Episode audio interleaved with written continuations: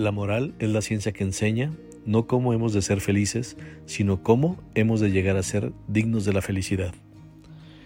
Las empresas hoy en día necesitan regresar a los principios básicos de comportamiento y reglas en los negocios para regir las acciones y la toma de decisiones considerando la relación en las conductas, buenas o malas, y en los valores humanos con lo correcto o incorrecto.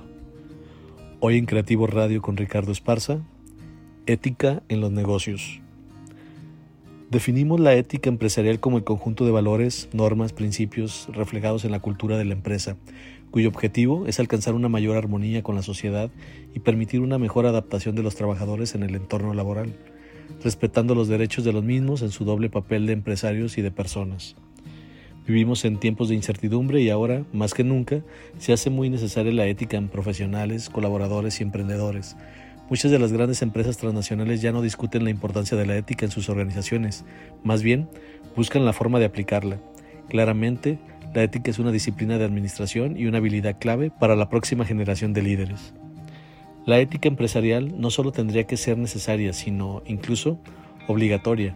Las empresas han tenido que redactar sus propios códigos de conducta internos para que los colaboradores tengan que saber qué es lo que se puede y lo que no se puede hacer en el marco de los negocios.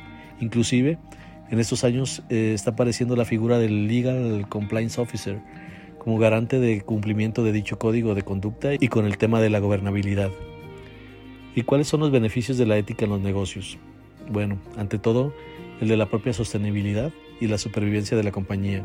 Una empresa que no mantiene principios éticos en su actividad y comportamiento acaba desapareciendo. De hecho, ya lo dijo Abraham Lincoln, puedes engañar a todo el mundo algún tiempo, puedes engañar a algunos todo el tiempo, pero no puedes engañar a todo el mundo todo el tiempo. ¿Y cómo se implementa la ética?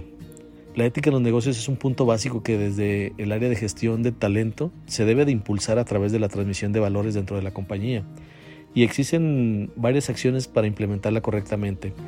Estas son el establecimiento de un criterio de buen gobierno a desarrollar por y entre el propio Consejo de Administración en las grandes corporaciones, la implantación de la figura del Legal Compliance Officer, eh, la redacción de un buen código de conducta bien comunicado a todos los colaboradores y firmado por todos y cada uno de ellos. ¿Y por qué es importante llevarlo a cabo? Bueno, principalmente la imagen empresarial mejorará notablemente entre los clientes. Parte del éxito empresarial es tener una buena imagen entre clientes. De hecho, una de las principales razones por las que los consumidores deciden participar en un negocio o no depende de la ética que se tenga.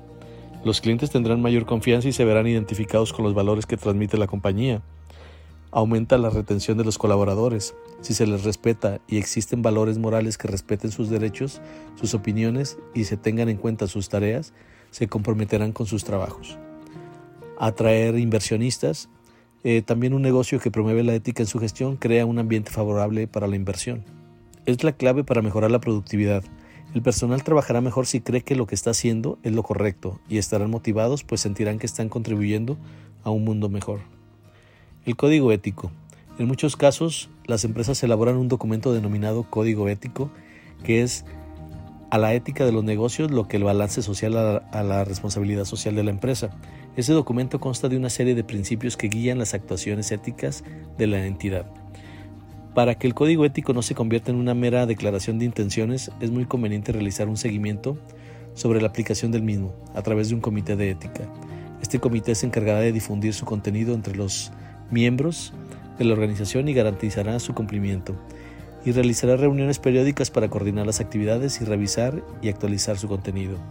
Fernando Sabater decía, después de tantos años estudiando la ética, he llegado a la conclusión de que toda ella se resume en tres virtudes coraje para vivir, generosidad para convivir y prudencia para sobrevivir.